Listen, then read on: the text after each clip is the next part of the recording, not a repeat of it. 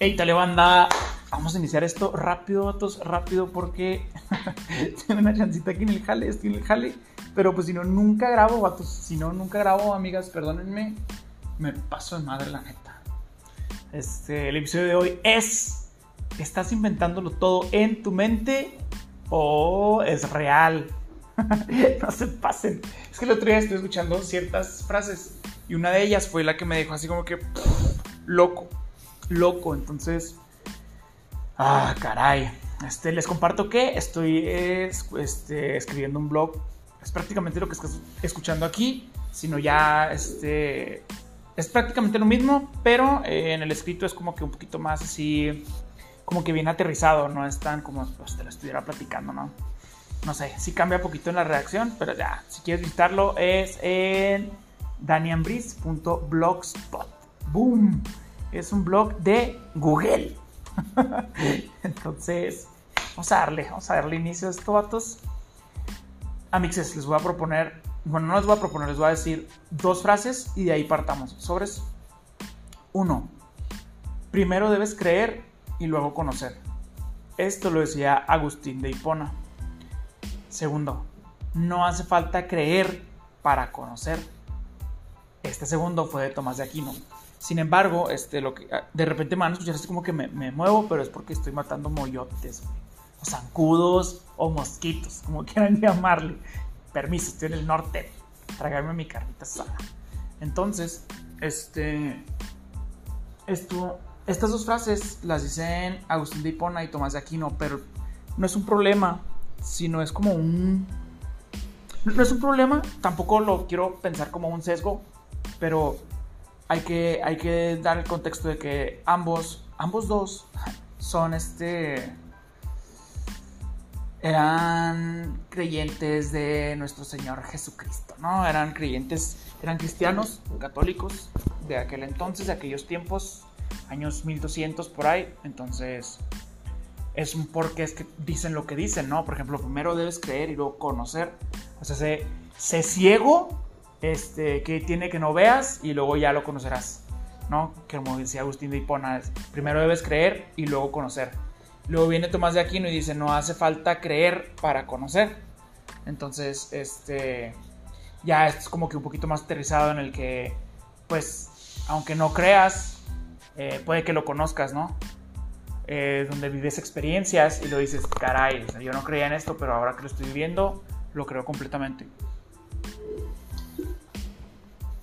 Entonces, esto es, lo estuve escuchando yo de Hernán Melana, es un, no sé si sea uruguayo o argentino, el tipo vive, tiene un, tiene un podcast y está muy interesante lo que dice en él, está muy suave la neta.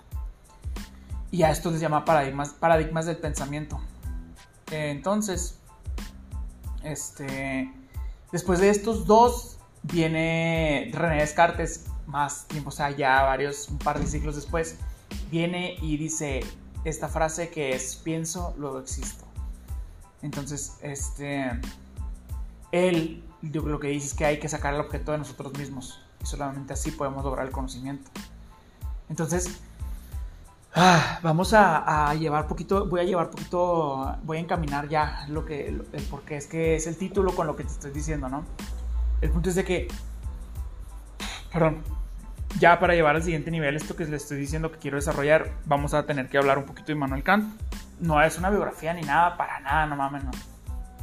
Para nada, pero sí, pues a mí siempre me parece como que importante dar como que contexto. Entonces, el trasfondo de esto es de que, por ejemplo, Kant tiene una frase que me pareció increíble y para poder llegar a ella quiero platicarles un poquito de él. Entonces, eh, está muy suave porque él dice que él no era un maestro, o sea, él no se hacía llamar alguien que eh, maestro o profesor, él no enseñaba filosofía, dice, sino que él enseñaba el arte de pensar. Me pareció muy interesante esto porque decía que, decían que para él era molesto que una persona, eh, que sus alumnos estuvieran tomando notas mientras estaba tomando un tema, porque decía que mientras ellos toman notas y lo demás se platica, no entienden, no crean el contexto, no no, hacen, no desarrollan el pensamiento, no hay una mecánica para comprender lo que en ese momento se encuentran estudiando. Me parece muy interesante porque yo me acuerdo que cuando, cuando daba clases de música, siempre, no, no regañaba a los alumnos, pero les decía, baja tus notas, ahorita apuntamos. Y les decía, pongan atención a lo que les estoy diciendo cuando veíamos teoría, porque a veces que, si bien a lo mejor no era muy complicada la teoría que yo les enseñaba para, para, para objeto de, de aprendizaje con los chavillos así, pues tan chiquitos, sí quería que comprendieran qué era lo que estaba tocando. Entonces les decía, mira, este acorde se forma por esto, así es como ocurre, esto es lo que sucede. Entonces les enseñaba el por qué, el cómo, y luego ya, una vez que ya como que lo comprendían, que ya lo comenzaban a, a entender, les decía, ahora sí, vamos a apuntar. Y ya les decía, vamos a apuntarlo, les dictaba y volvíamos a, al tema, como para poder reforzar una vez que comprendían ya las cosas, ¿no? Entonces, este, aquí viene poco a poco ya este business, va, a ser un, un, episodio corto.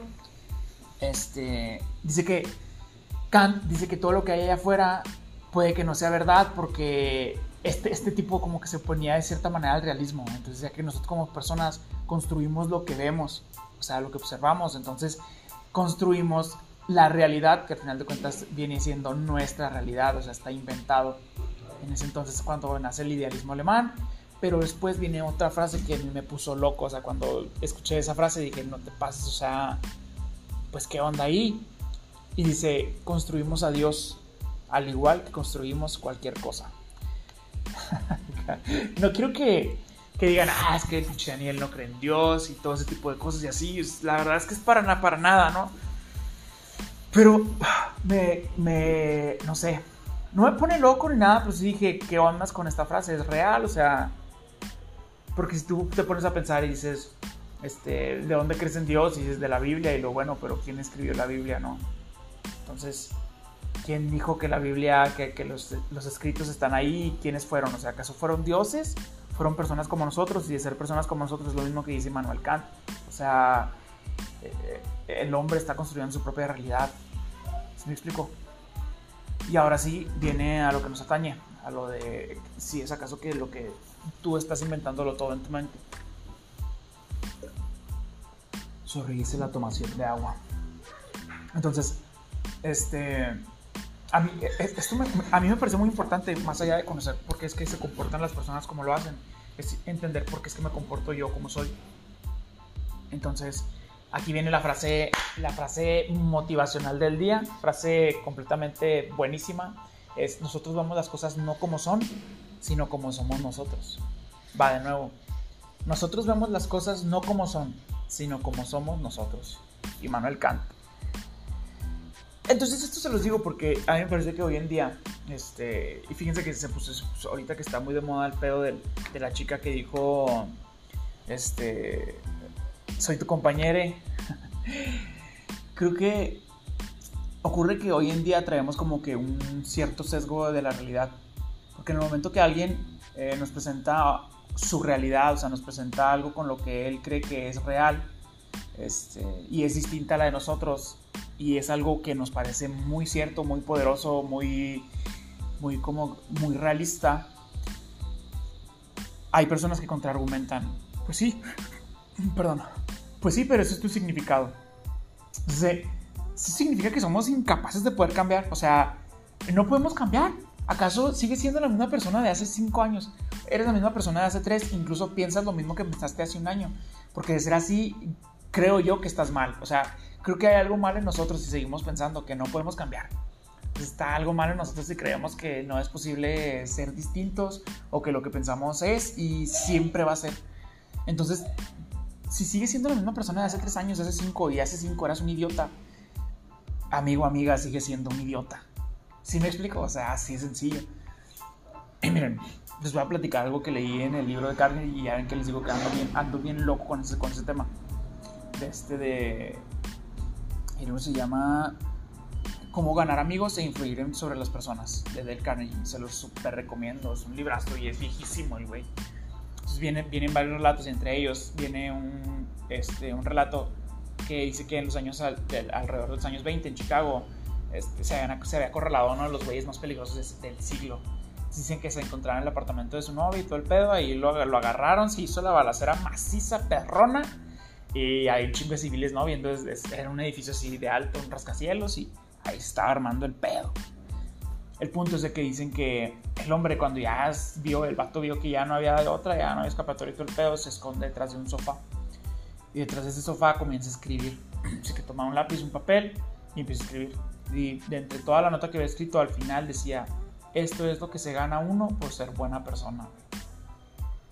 Pero guáchense, este vato, el matón del que les, estado, que les acabo de hablar, este, hace mucho, ah, o antes de, ese punto, en una carretera fue detenido y el oficial cuando se acerca a su coche es recibido por, unos balazos de este güey, ¿no? O cuando se pone encima de su ventana, el vato eh, toma su pistola y lo empieza, le empieza a disparar hasta que lo mata.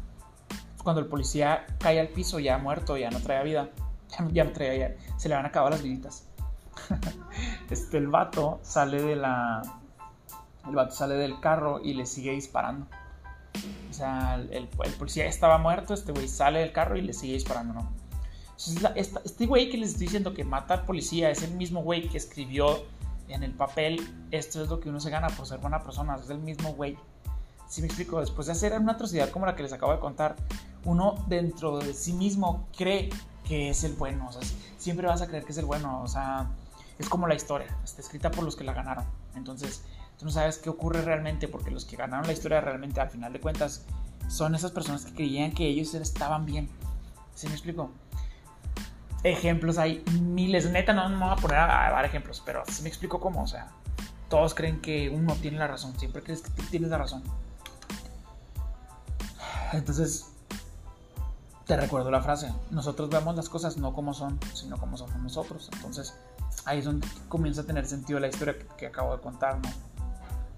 Entonces, este, ya para concluir esto que, que estoy comentándoles, eh, antes de sacar conclusión de lo que te encuentres pensando, haz el ejercicio de tenerte a pensar por un momento si lo que crees en ese punto es una creencia tuya o es de los demás. Porque algo tengo mucho es que creo que realmente somos una construcción social, o sea, somos lo que otros individuos... Mm, nos fueron inculcando lo que nuestros papás nos dijeron, tu mamá te decía cuando estabas niño, tu maestro, tus compañeros, lo que hacen a quienes tú sigues, etcétera, ¿no? Entonces vas, vas tomando todo eso que te va pareciendo real, o te va pareciendo este, ad hoc a lo que quieres, a lo que quieres lograr y cosas como estas, y vas dejando de ser tú para ser lo que los demás fueron construyendo en ti. Entonces, este, pregúntate quién decidió tu carrera, pregúntate si estás influenciado meramente por tu familia para haberla decidido.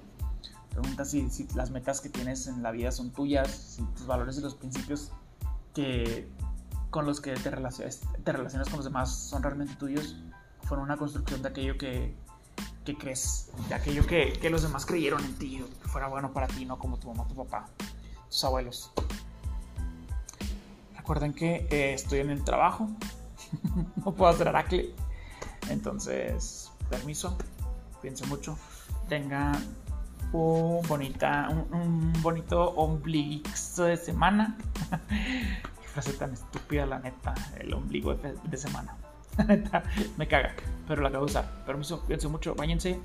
Si les gusta esto, este, recuerden compartirlo, gente, por favor, por favor este, denle a todos los botones que vean ahí. Cuídense. Bye. Bye.